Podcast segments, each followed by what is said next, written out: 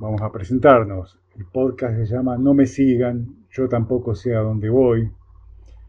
Y bueno, este podcast pertenece al blog no oficial, ¿no? El blog no oficial, si quieren ver los enlaces de todo esto, están en tinyur.com barra podcast no me sigan 2, tinyur t i n y u r l barra podcast no me sigan, todo junto y dos en número. Ahí si cliquean ahí van a encontrar todos estos enlaces y también van a encontrar la forma de, de bajar el archivo MP3 de esto para que, qué sé yo, si lo quieren escuchar en varias etapas, si lo quieren descargar para escucharlo después más tranquilos, sin estar conectados a internet o tienen un lugar, hay un lugar en mi casa que por ejemplo no llega a internet. Entonces quieren llevarlo ahí y escucharlos más tranquilos, bueno, es más fácil hacerlo así.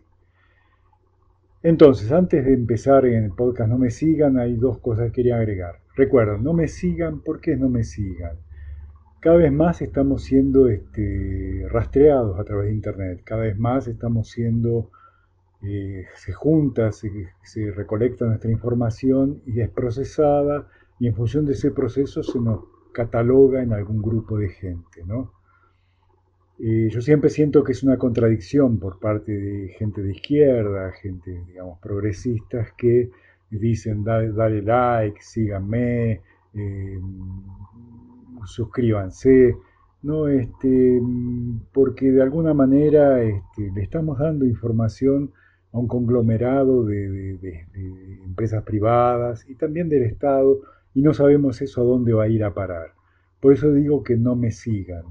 ¿No? Este, piensen en Superman, en, Batman, en el hombre araña.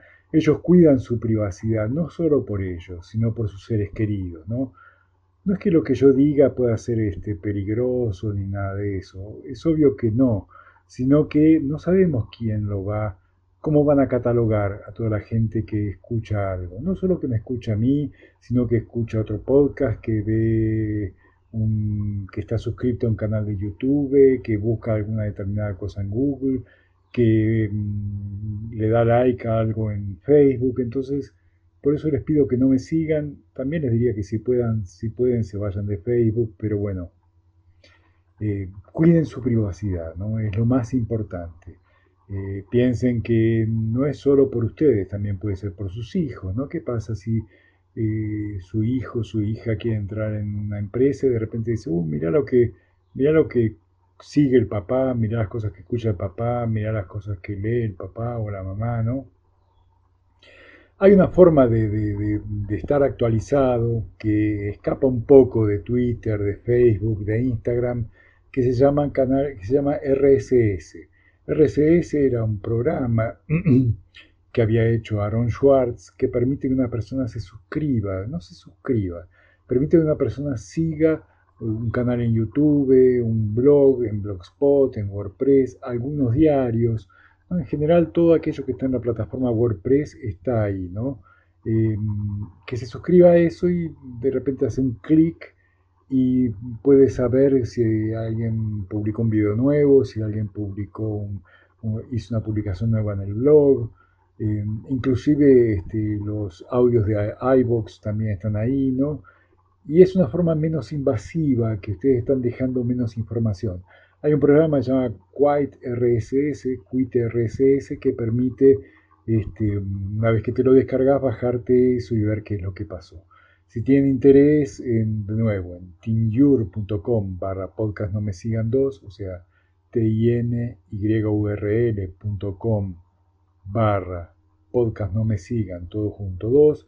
Están los enlaces a Cuite, a esto y, a todo esto incluso está el enlace para descargar el archivo MP3 porque no sé dónde lo escuchan este programa, ¿no?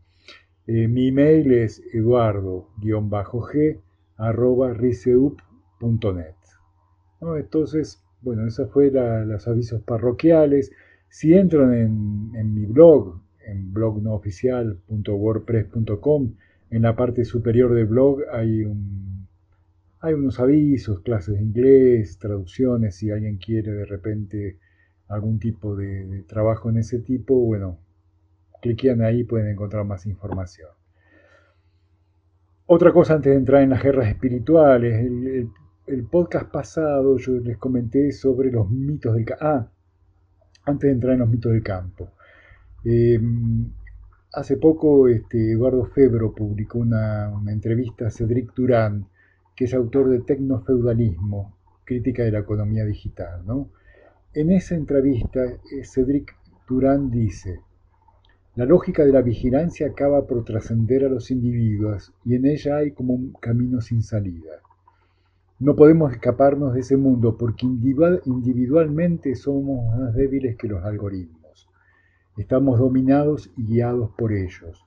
No hay una solución individual para la protección de los individuos ante los soportes digitales.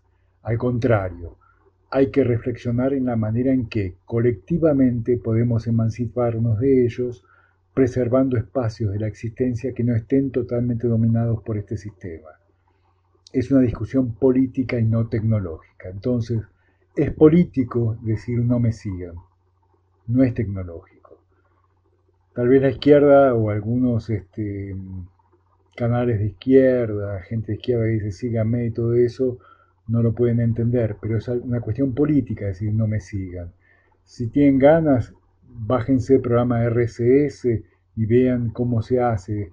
Eh, el programa se llama Quit RSS y de vuelta está en teamure.com barra podcast no me sigan dos. Eh, pero intenten eh, que, todos colectivamente cuidemos nuestra privacidad, que todos colectivamente usemos un apodo, usemos un nick, usemos nuestro verdadero nombre y apellido. Es una cuestión colectiva de supervivencia, es muy importante. Bueno, eh, la vez pasada quería, les, ponía, les comentaba el mito de que la Argentina produce alimentos para 400 millones de, personas, lo cual es mentira, obviamente.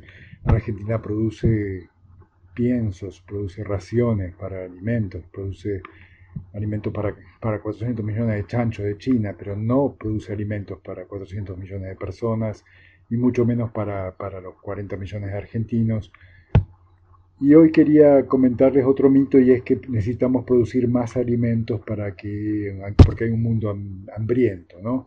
Este, hay un, un, este, un agroboy, digamos, un, lobista del agronegocio se llama Iván Ordóñez, ¿no?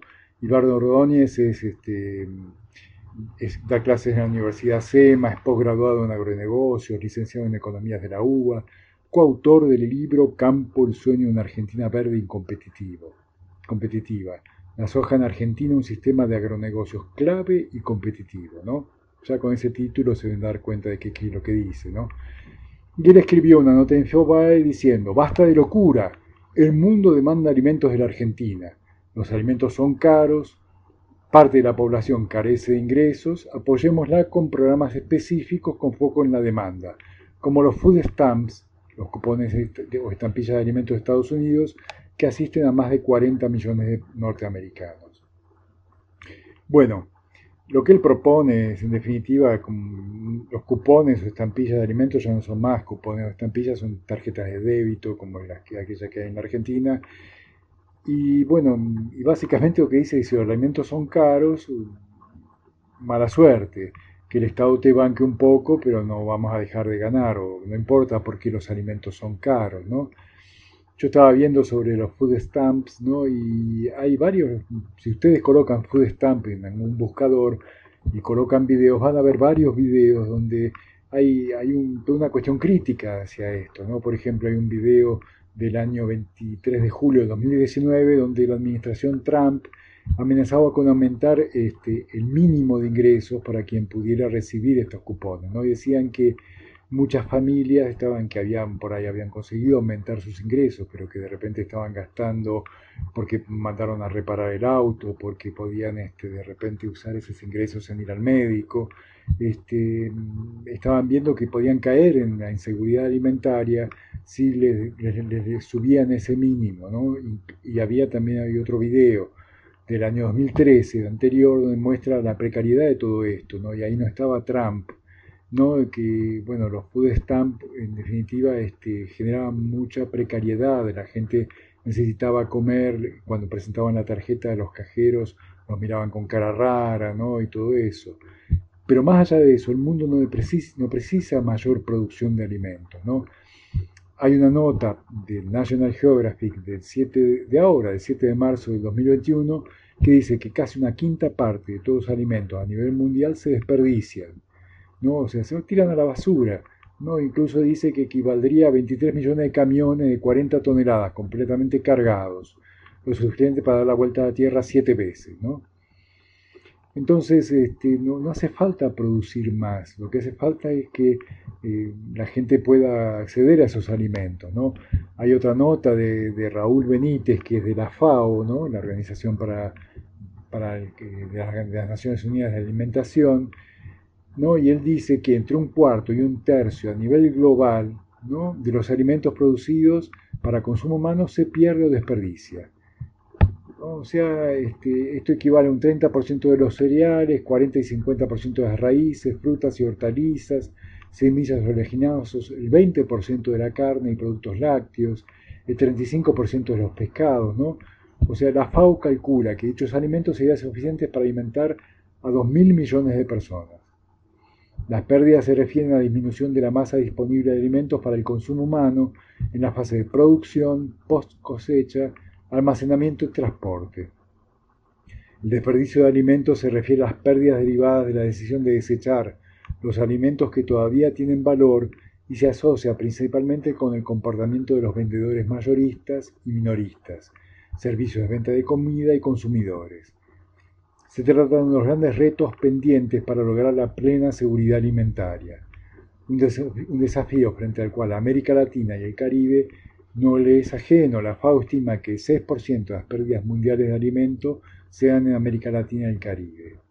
Y cada año la región pierde y o desperdicia alrededor de 15% de los alimentos disponibles, a pesar de que, que 47 millones de sus habitantes, habitantes aún viven aún viven día a día con hambre. O sea, el problema del hambre no es un problema de producción, y no sé de dónde sacó Iván Ordóñez que el mundo le exige a la Argentina que produzca alimentos. No, quien le puede exigir es por ahí el gobierno que quiere sacar este obtener dólares o los mismos ojeros.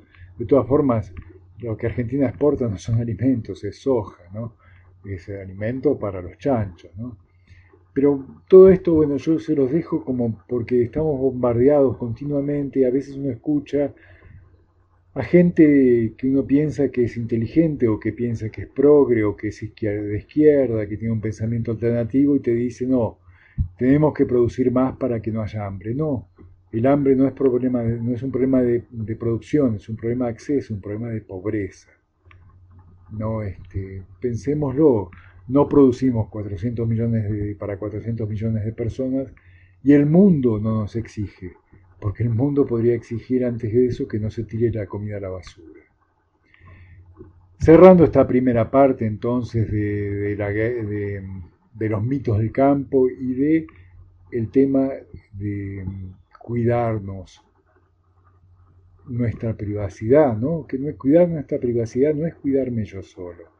Yo puedo cuidar mi privacidad, pero si un conocido dice, uy, mira lo que, lo que publicó fulano, que eso, y me involucra a mí, también estoy metido. Entonces, cuidar la privacidad es un tema colectivo, no es individual.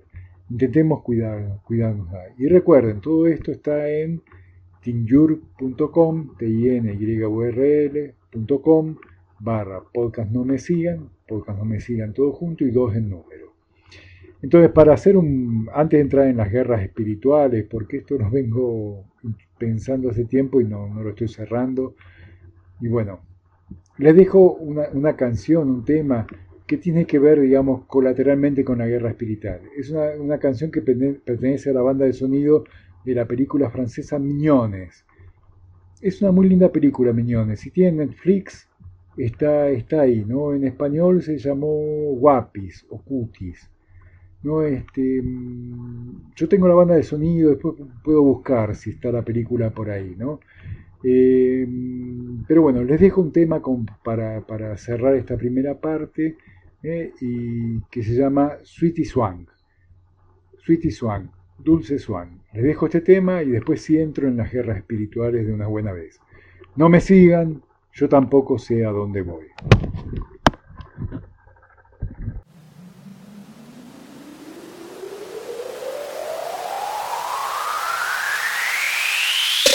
Action talk and no one bag of mouth Cause we run the east, west, the north and south. Make them know say that them can't get me out Anything that they hear, I be talk about.